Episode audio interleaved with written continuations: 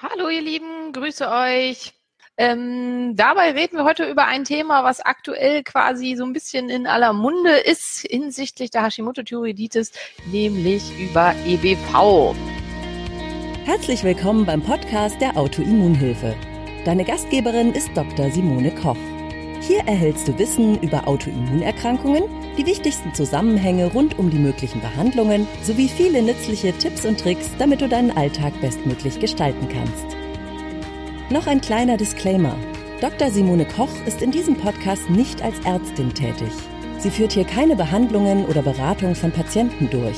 Sie veröffentlicht hier ausschließlich ihre eigene Meinung und Erfahrungen rund um Autoimmunerkrankungen. Die in diesen Beiträgen enthaltenen Informationen können keine Beratung durch einen Arzt ersetzen und sind keine medizinischen Anweisungen. Die Informationen dienen der Vermittlung von Wissen. Die Umsetzung von Therapien und Behandlungsplänen sollte mit einem qualifizierten Therapeuten erfolgen. Ähm, warum ist das in aller Munde? Das finde ich auch immer ganz, ganz wichtig, das zu wissen, weil ein Amerikaner, der, wer das kennt, weiß, worüber ich rede, ähm, ein äh, Bestseller geschrieben hat, in dem er sagt, dass eine geistige Instanz aus einer geistigen Welt ihm eingeflüstert hat, EBV wäre in den allermeisten Fällen verantwortlich für Hashimoto-Thyreoiditis. Und man könne das bekämpfen, indem man Unmengen Selleriesaft trinkt. Ähm, ich finde, man muss für sich selber zwei wichtige Fragen klären. Erstens, glaube ich an Geister? Wenn die Antwort ist ja, dann kann man das auch auf jeden Fall für sich so hinnehmen und kann das dann halt entsprechend versuchen. Und zweitens glaube ich mehr an Geister als an die ähm, ein, also das, was die Wissenschaft so herausgefunden ist, hat in den letzten Jahrzehnten und Jahren. Und drittens glaube ich, dass dieser Mann Geister empfängt. Also selbst wenn ich an Geister glaube, glaube ich, dass, dass wenn man dann sowas empfangen kann, dass man damit dann schweinereich werden sollte und 200 Bücher innerhalb von, nein, gefühlt sind es aber fünf oder so sind es innerhalb von zwei Jahren raus sollte und einen unglaublichen Marketingapparat einschlagen sollte, damit möglichst viele Menschen diese Bücher kaufen. Ähm, das muss dann jeder für sich selber entscheiden. Das Gute ist, Selleriesaft schadet nicht, außer man hat eine Sellerieallergie. Ähm, ich möchte euch einfach darlegen, was sind die wissenschaftlichen Hintergründe zumindest zum Teil. Also was sagt die Wissenschaft zu dem Thema? Und dann darf sich das einfach jeder selber überlegen, weil es gibt ganz viel zwischen Himmel und Erde, was wir uns nicht erklären können. Und es gibt auch ganz viel, was ich mir nicht erklären kann. Und ich will mich jetzt überhaupt nicht hier hinstellen und sagen, das ist alles Quatsch und ich glaube das alles äh, nicht und ähm, das wäre totaler Blödsinn, weil es gibt einfach so viele Sachen, die wir ja nicht verstehen und die irgendwie anders sind als äh, das, was wir so wissen ähm, dass ich da jetzt äh, ich gar nichts äh, groß zu sagen will. Ich finde nur immer mit so Sachen, die so gar nicht wissenschaftlich sind, dass man in sich auch über die wissenschaftliche Lage sei, klar sein sollte. Ähm, also zunächst mal zum EBV. Hm, äh, in welchem Zusammenhang EBV tatsächlich wissenschaftlich sehr, sehr intensiv diskutiert wird, ist im Zusammenhang mit chronischem Fatigue-Syndrom und ähm, überhaupt mit Fatiguen und Müdigkeit. Ähm, da scheint er eventuell doch eine relativ große Rolle zu spielen. Also insofern, also wofür ist EBV die Abkürzung? Danke Maria. EBV ist die Abkürzung für Epstein-Barr-Virus. So, und jetzt fange ich nämlich ganz, ganz vorne an. Was ist EBV? Überhaupt EBV ist einer der Viren der humanen Herpesviren. Ähm, es gibt diverse humane Herpesviren, ähm, Typ 1 bis 8. Ähm, den meisten bekannt ist der Herpes Typ 1. Das ist der klassisch hier diese Bläschen an der Lippe oder so auslöst. Man kann den Herpes Typ 1 auch sonst überall haben. Also ich zum Beispiel habe, äh, wenn ich Herpes Typ 1 habe, zwar auch mit an der Lippe, aber vor allen Dingen in der Nase. In der Nase leider relativ häufig. Ich hatte die Erstinfektion auch schon in der Nase. Und wenn ich so richtig gestresst bin und mir richtig schlecht geht, dann geht's auch außerhalb auf die Nase und dann wachsen die Bläschen hier so hoch auf den Nasenflügelseite nicht schön, ähm, aber ähm, ist so. So, ähm, Herpes, das ist Herpes Typ 1. Den kann man auch im Vaginalbereich äh, oder im Genitalbereich haben. Also wenn ein jemand mit der Herpes Typ 1 gerade hat, äh, im Genitalbereich mit dem Herpes Typ 1 ansteckt, dann hat man eventuell im weiteren Leben ab und zu Bläschen im Genitalbereich. Ähm, die aber kein Herpes Typ 2 sind. Weil der Herpes Typ 2, der wird im Allgemeinen als genitaler Herpes bezeichnet, ist nicht unbedingt, muss nicht unbedingt da sitzen. Wo die Bläschen ausbrechen, hängt davon ab, wo der Virus sich im Rückenmark angesiedelt hat. Wenn man einen Herpesvirus erstmal hat, wird man ihn nicht wieder los für den Rest des Lebens. Der ist, das sind quasi residuale Viren. Wenn man sich einmal damit angesteckt hat, dann wohnen die in unserem Körper mehr oder weniger ähm, aktiv, ähm, befinden sich die meiste Zeit in der Latenzphase. Es gibt relativ viele Menschen, die stecken sich auch mit dem Herpes Typ 1 oder 2 an und haben nie wieder Symptome. Also haben nie wieder einen Herpesausbruch, haben nie wieder Bläschen irgendwo, ähm, tragen den Virus aber dennoch.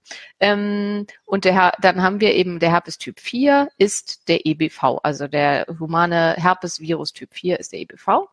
Ähm, Ste Abkürzung steht, wie gesagt, für Epstein-Barr-Virus. Als Krankheit läuft das unter pfeifersches Drüsenfieber ähm, oder ähm, Mononukleose. Ähm, wird auch als Kissing Disease bezeichnet und ähm, ja, spielt da eben eine, eine ganz, ganz große Rolle. Ähm, EBV mit Nebenniere, da komme ich gleich ganz zu, äh, gleich zu, gibt es einen ganz intensiven Zusammenhang. Ähm, äh, Kissing Disease, weil man sich meistens, also es ist eine Tröpfcheninfektion, man steckt sich meistens mit den ersten Küssen im Leben an, weil ähm, wer einmal äh, EBV trägt, der kann immer mal wieder EBV im Speichel haben, da kommen wir gleich zu, und ohne dass Symptome auftreten und kann dann andere Leute anstecken. Und dadurch ist in Europa und auch in Deutschland die Durchseuchung mit den Herpesviren extrem hoch. Also die Amis machen da gerne einen riesen Heckmeck drum, vor allen Dingen, wenn es um Herpes-Typ ähm, 2 geht, da ist so, Herpes ist da irgendwie so, oh, und äh, ganz schlimme äh, sexuell transmitted disease und so, ist eigentlich totaler Quack.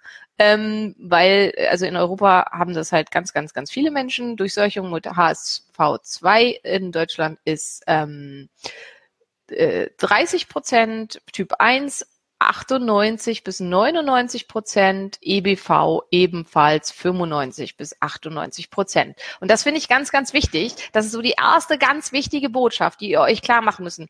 EBV, Epstein-Barr-Virus, hat eigentlich jeder. Und das ist so das Erste, weil das ist nämlich ganz oft, ich gehe, habe das irgendwo gelesen und dann gehe ich zum Arzt und dann lasse ich eine Serologie abnehmen und dann sagt er mir, ja, Sie haben den EBV. Und ähm, den EBV hat eigentlich jeder. So, das ist ganz, ganz wichtig. Ähm, ich finde super, dass du so viele Fragen hast. Ich komme gleich zu diesen ganzen Sachen. ähm, äh, also da, das ist so das allererste, was ganz, ganz, ganz wichtig ist. Ähm, und dann ist halt die Frage, macht das uns im weiteren Leben was. Bei einigen, also wenn man eine schwere Mononukleose hatte, ein schweres pfeifisches Drüsenfieber, dann macht es meistens im weiteren Leben nichts mehr. Ähm, Warum? Weil die Immunantwort so stark war in der Erstinfektion, dass der Körper auf jedes Hervorluken dieses EBVs quasi so intensiv reagiert, dass er sofort wieder zurückgekämpft wird. Das heißt, was zu mir oft gesagt wird, ich hatte mit 17 ganz schwer pfeifisches Drüsenfieber und deswegen glaube ich, der EBV ist ganz stark mitverantwortlich für mein Hashimoto. Das ist genau andersrum. Das heißt, ähm, wenn ich ein schweres pfeifisches Drüsenfieber hatte und eine starke Mononukleose, die extrem gefährlich sein kann. Das ist ganz, ganz wichtig dann in der Folge habe ich seltener chronische Infektionen beziehungsweise Ausbrüche des EBVs als alle anderen, die den still durchgemacht haben. Bei mir zum Beispiel ähm, im Rahmen des Medizinstudiums, also als Medizinstudent muss man ganz regelmäßig gegen alles Mögliche getestet werden, damit man nicht irgendwelche armen Patienten, die man da behandelt, mit irgendwas ansteckt. Das heißt, wir mussten immer alle äh, einmal im Jahr zum CMV, EBV, Herpesvirentest, äh, Hepatitis, alle Arten, AIDS und so weiter, also HIV, nicht AIDS. So, Deswegen weiß ich genau, 2004 war ich noch seronegativ für EBV, 2008 war ich positiv. Das heißt, in der Zwischenzeit habe ich mich damit angesteckt. Ich weiß auch ziemlich sicher von wem. Und ich hatte aber keinerlei Symptome zu keinem Zeitpunkt. Und das ist für die meisten so. Die Ansteckung verläuft für die allermeisten Menschen still. Und dann hat man den Virus, der wohnt dann mit einem und ist dann ähm, quasi äh, ein stiller Mitbewohner. Und man hat aber nicht unbedingt Symptome. So, und jetzt ist die Frage, was kann dieser Virus denn machen? Wie gesagt, er wird als Faktor gehandelt für chronische Fatigue-Syndrome für Fatigue und ist im Augenblick in vielerlei Mund wegen ähm, Hashimoto-Thyreoiditis. Wie kommt es zu sogenannten Reaktivierungen? Normalerweise nach der Akutphase geht der Virus in eine Latenzphase und macht dann nicht mehr viel. Wer ist in unserem Körper dafür verantwortlich, die Viren zu bekämpfen und zurückzudrücken? Und wir haben drei Teile des Immunsystems. Wir haben das TH1-System, das sind die zytotoxischen Zellen, das sind die Natural Killer Cells, das sind die bestimmte T-Zellen, die direkt relativ unspezifisch Sachen bekämpfen und die kümmern sich im Wesentlichen auch um die Viren. Dann haben wir das TH2-System, das sind die B-Lymphozyten, die Antikörper produzieren und so weiter. Die haben damit mit zu tun, sind aber nicht so entscheidend für die virale Abwehr. Der entscheidende Faktor für die virale Abwehr ist das TH1-System und wie gut das TH1 und wie hoch das TH1-System arbeitet. Wer sich ein bisschen auskennt mit Hashimoto, weiß jetzt schon, dass 80 Prozent aller Hashimoto-Patienten TH1 dominant sind und eine Überfunktion des TH1-Systems haben und dass die Wahrscheinlichkeit des die ein Problem mit Virusabwehr haben, eher gering ist. Aber das nur so ganz nebenbei. Das dritte System ist dann das TH3-System. Das sind die T-Reg-Zellen. Dafür gab es letztes Jahr in der Erforschung den Nobelpreis. Ähm, ist ein ganz wichtiges System und hier als Marker Interleukin 10. So.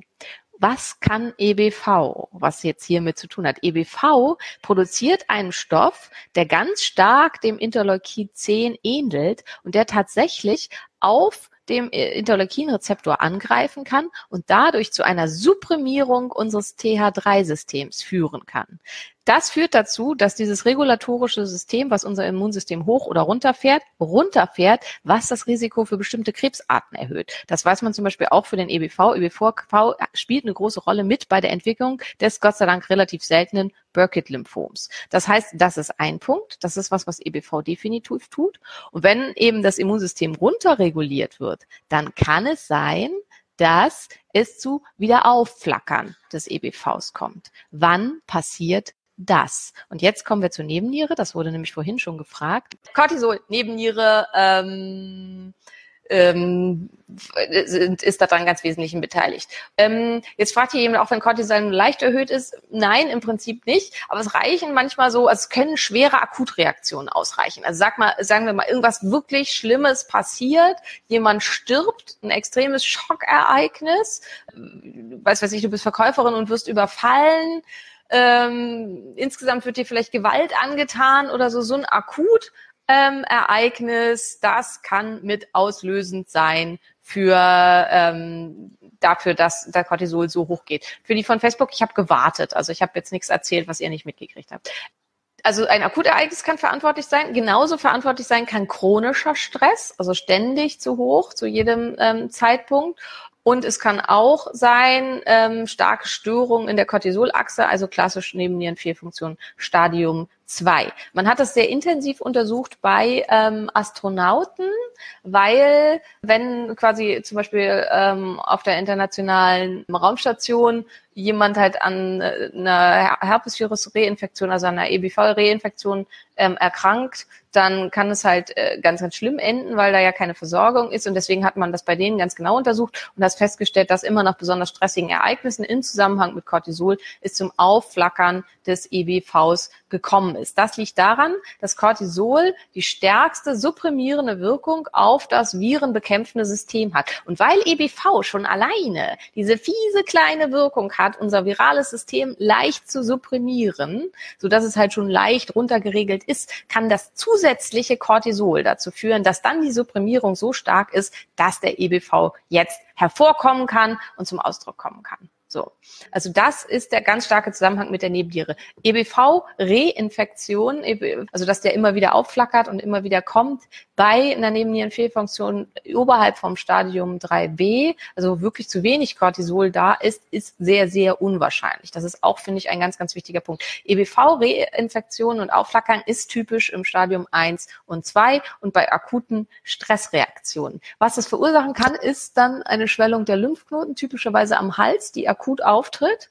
Wo das viele beobachten, ist nach dem Sport. Dass sie merken, dass sie, ähm, wenn sie richtig hart anstrengenden Sport gemacht haben, dass sie dann merken, dass ihre Lymphknoten schwellen, vor allen Dingen am Hals. Das kann eventuell EBV sein. So, jetzt habe ich das. Jetzt möchte ich wissen, ist das wirklich EBV? Liegt das daran? Dann gehe ich, wie gesagt, der häufigste Fehler ist, ich gehe jetzt zum Arzt oder zu meinem Heilpraktiker oder so. Beide haben nicht so richtig Ahnung von der Thematik. Ich lasse mir Blut abnehmen und es kommt raus, ich habe einen super hohen Antikörpertiter für EGG, für ein EBV und dann vielleicht noch einen hohen Äppner und so. Das findet ihr alles im Wissenspaket, was diese ganzen Worte bedeuten und wie man das gegeneinander abgrenzt und so weiter. Und eventuell, und dann wird einem gesagt, ja, Sie haben EBV. So. Und dann glaubt man irgendwie, der wäre dafür verantwortlich und man hätte halt eine chronische EBV-Infektion. Das ist Quatsch. In einer Einmaluntersuchung kann man nicht feststellen, ob der EBV chronisch ist oder nicht es muss über den Verlauf geguckt werden, wie entwickelt sich der. Der kann akut sehr, sehr hoch sein, wenn ich halt mal eine schwere Erstinfektion hatte. Der kann auch relativ niedrig sein, wenn der immer nur so schwelig irgendwo im Untergrund war. Entscheidend ist, wie verändert er sich über die Zeit. Weil wenn ich eine Reinfektion habe, dann gehen die Antikörpertiter nach oben und zwar vor allen Dingen bestimmte Antikörpertiter. Wie gesagt, das ist sehr komplex. Das werde ich im Wissenspaket nochmal genau mit Grafiken und so dazu darstellen. So. Und wie diagnostiziere ich das dann jetzt, dass da akut was ist? Am besten, also wenn ich hier jetzt diese Schwellungen an den, was am einfachsten ist, im Speichel, weil das kann ich nämlich auch zu Hause machen und dann wegschicken. Ähm, da muss ich nicht zum Arzt. Man kann auch im Blut gucken. Wenn sich im Speichel findet sich EBV ganz oft, auch ohne eine Reaktivierung. Da ist wieder das Entscheidende, wie stark steigt die EBV-DNA im Speichel. Also da mache ich mal einmal eine Probe, wenn es mir total gut geht und wenn ich keine Symptome habe und einmal eine Probe, wenn ich diese Symptome habe, von denen ich glaube, dass es EBV sein könnte ähm, in einem Schub. Und dann gucke ich, wie viel mehr EBV-DNA findet sich im Speichel. Im Blut ist es so, wenn sich EBV-DNA im Blut findet, ist es immer ein Zeichen für eine Reaktivierung des EBVs, weil im Blut hat er nichts verloren. Normalerweise sollte das äh, Immunsystem dafür sorgen, dass aus dem Blut immer gleich raus eliminiert wird. So, und jetzt hatte natürlich die Application hatte hier vorhin ganz viele ziemlich coole, passende Fragen gestellt. Ich hoffe, ich habe jetzt all deine Fragen geschickt. Genau. Also und normalerweise verläuft das schubartig. Also man hat nicht eine, also die Latenzphase ist immer gleich. Und dann kann es immer wieder zu so Outbursts kommen. Und immer wenn Cortisol hochgeht. Es kann natürlich auch mal sein in einer ähm, schweren Nebennierenfehlfunktion, vor allen Dingen im Stadium 1, wenn man ständig mit sehr hohen Cortisolspiegeln zu tun hat, dass die Virusabwehr so stark reduziert ist, dass ich dann permanent auch mit EBV zu tun habe. Diese Leute kriegen meistens dann auch diverseste andere Virusinfektionen dauernd, also haben ständig irgendwelche ähm, anderen Probleme, also äh, Schnupfen, Bronchitis, ähm, respiratorische Virusinfektionen und so weiter. Insgesamt, wer dazu neigt, sich jeden Virus mitzunehmen, der irgendwo unterwegs ist, hat auch ein erhöhtes Risiko, dass er auch chronische EBV-Infektionen hat. Inwieweit das wirklich mit Hashimoto zusammenhängt, wie viel finde ich in der Schilddrüse, wie viel, wie ist das wirklich, wie ist das im Vergleich zur Normalbevölkerung und so weiter, das findet ihr nachher alles im Wissenspaket, weil das sprengt das hier heute, unsere 20 Minuten. Wichtig finde ich halt dieses Diagnostische, dass wir das jetzt einmal so grob besprochen haben und welche Ursachen stehen dahinter, wer hat das größte Risiko dafür, was gucke ich mir also an, wenn ich Angst habe, ich könnte eine EBV-Reinfektion haben. Zum einen ist es logischerweise äh, ich gucke mir an, habe ich ihn überhaupt? Also ich mache Antikörpertiter. Da ist auch, wer über, sagen wir mal Mitte 20 ist oder so und hat überhaupt keine EBV-Antikörper, das ist verdächtig, dass einfach das Immunsystem überhaupt nicht in Ordnung ist, weil eigentlich haben wir den alle, wirklich alle. Also man guckt sich aber erstmal an, habe ich ihn? Wenn man weiß, ich habe ihn, dann guckt man sich sein Cortisol-Tagesprofil an. Wenn man sieht, okay, ich habe zwischendurch wirklich massive Cortisolspitzen oder bin ständig und massiv die ganze Zeit mit dem Cortisol zu hoch, dann habe ich auch noch ein deutlich erhöhtes Risiko. Und dann untersuche ich noch Interleukin 10. Ist Interleukin 10 erhöht und damit die ähm, immunsupprimierende Wirkung des T-Rex-Systems angetriggert, was halt die Virusabwehr stark schwächt, dann ist mein Risiko, dass ich chronische Reaktivierung des EBVs habe, ebenfalls stark erhöht und kann mit dafür verantwortlich sein, dass da Symptome auftreten. Ja, Genau, bei einer akuten Reaktivierung äh, hilft es auf jeden Fall zu versuchen, Cortisol zu senken. Also das ist einer der wesentlichen ähm, Faktoren. Wichtig ist, also wie gesagt, in den allermeisten Fällen sind das immer so hochlaufende ähm, Reaktivierung. Also ab und zu, die, die halt mal auftreten und dann wieder weg sind. Also in den allerseltensten Fällen hat man Reaktivierungen, die dauerhaft sind, die chronisch sind. Und das ist immer so ein Aufflackern und Abflackern. So. Ihr Süßen. Ähm, fünf Minuten Zeit für Fragen. Stellt mir noch die eine oder andere Frage, wenn ihr mögt, zu dem, was ich jetzt gesagt habe. Ah ja, kann L-Lysin helfen? Ähm, guter Punkt. Ja, kann es. Ähm, Lysin ist eine der einfachsten Methoden, um die Herpesviren im Schach zu halten. Ich würde 1000 bis 3000 Milligramm am Tag dauerhaft empfehlen. Ähm, ist sehr, sehr hilfreich. Das hat auch was zu tun mit dem Interleukin-10-System und so weiter, ähm, um damit entsprechend zu gucken. Genau. Äh, ähm, jetzt fragt hier eine, sie hat nach Eiseninfusionen das Problem, dass Herpes aufflackert und Candida aufflackert und so. Die fressen, also die essen alle gerne Eisen. Also die brauchen auch alle Eisen für ihre Vermehrung und für alles weitere. Und also das, ich habe mir auch, habt ihr vielleicht mitverfolgt, ich hatte das da bei Instagram gepostet, ich habe mir meinen letzten richtig fiesen Herpes-Ausbruch auch mit erst Interleukin, äh Quatsch, Interleukin, erst mit äh, Eisen verpasst. Ich informiere mir ja regelmäßig Eisen, das wisst ihr ja eigentlich alle. Ähm, wegen meiner Zöliakie kann ich das nicht vernünftig aufnehmen, also informiere ich mir das alle drei Monate. Und dann ähm, äh, habe ich danach noch an dem Tag drei Stunden richtig heftigen Sport gemacht und dann hatte ich da eine Herpesinfektion. Also die Herpesinfektion meines Lebens. Die ganze Lippe, die ganze unter der Nase, in der Nase, über die Nase hoch. Uah, also äh, ganz, ganz wichtig, wenn ihr Eiseninfusionen kriegt, wenn ihr Eisen in großer Menge nimmt, nehmt danach immer nicht noch zusätzlichen Stress verursachen, weil die Viren, alles was chronisch mit in eurem Körper lebt, sowas wie Candida oder Viren oder so, die freuen sich auch total über das Eisen und die können sich dann massiv vermehren, wenn das Cortisol dann noch dafür, dafür sorgt, dass die äh, Abwehr nach unten fährt. Ähm, Katharina fragt, welches Labor macht den EBV-Speichelnachweis? Ich glaube, die allermeisten Labore, also ich glaube, das ist nichts gerade krass Spezielles. Auf jeden Fall machen tut das äh, das IMD hier in Berlin, aber eigentlich jedes Labor, was auch eine Infektiologie hat, sollte das machen können. Ja, das war es erstmal so grob dazu. Ich weiß, ihr habt jetzt noch 100.000 Fragen, haben ja schon, was kann ich prophylaktisch tun, wie kann ich Cortisol senken und so weiter. Ich hoffe, ihr versteht, dass ich immer nur so einen Teil der Sachen auch in den Lives machen kann. Die sind äh, weil ich einfach auch nicht so viel Zeit habe und im Augenblick äh, habe ich gar keine Zeit, weil es gerade alles krass viel ist, auch mit der Arbeit am Buch und ähm, mit äh, ganz, ganz vielen Patienten und so weiter. Ihr wolltet, ja, ich hatte von dem Buchautor berechnet, berichtet, aber ich habe auch gesagt, ich sage da nichts zu. Also das muss sich jeder selber überlegen, ob er das gut findet oder nicht. Die, es gibt keinen Nachweis, dass Selleriesaft EBV in irgendeiner Weise schadet. So, aber es schadet auch euch nicht, wenn ihr keine Sellerieallergie habt, weil Sellerie ist extrem nährstoffdicht, ähm, hat eine ganze Menge super coole Substanzen drin. Also wer Selleriesaft trinken mag und das ertragen kann, den in, mit einem Liter am Tag oder so zu trinken, go for it, weil ist gesund. Ob er gegen EBV hilft, eher nicht. Aber wer weiß, vielleicht. Also Schaden tut's auf jeden Fall nicht. Wäre interessant, das mal auszuprobieren. Studien dazu gibt's keine, müsste man einfach gucken. Wäre spannend, aber würde wahrscheinlich kein Labor bezahlen. Das ist halt immer so ein bisschen das Problem. Vitamin C Hochdosistherapien bei Viren sind gefährlich, das, äh, weil das hier ganz kurz noch gefragt wird. Vitamin C macht viel in der hormetischen Regulation und ist bei Virusinfektionen eher nicht empfehlenswert. Man kann mit Hochdosis Vitamin C viel machen bei ähm, chronischen bakteriellen Infektionen, beim Erisipel oder sowas. Bei Viren eher zurückhaltend, kann eventuell das Gegenteil erreichen von dem, was man gerne möchte. Ich wünsche euch eine fantastische Restwoche. Wir sehen uns nächsten Montag wieder.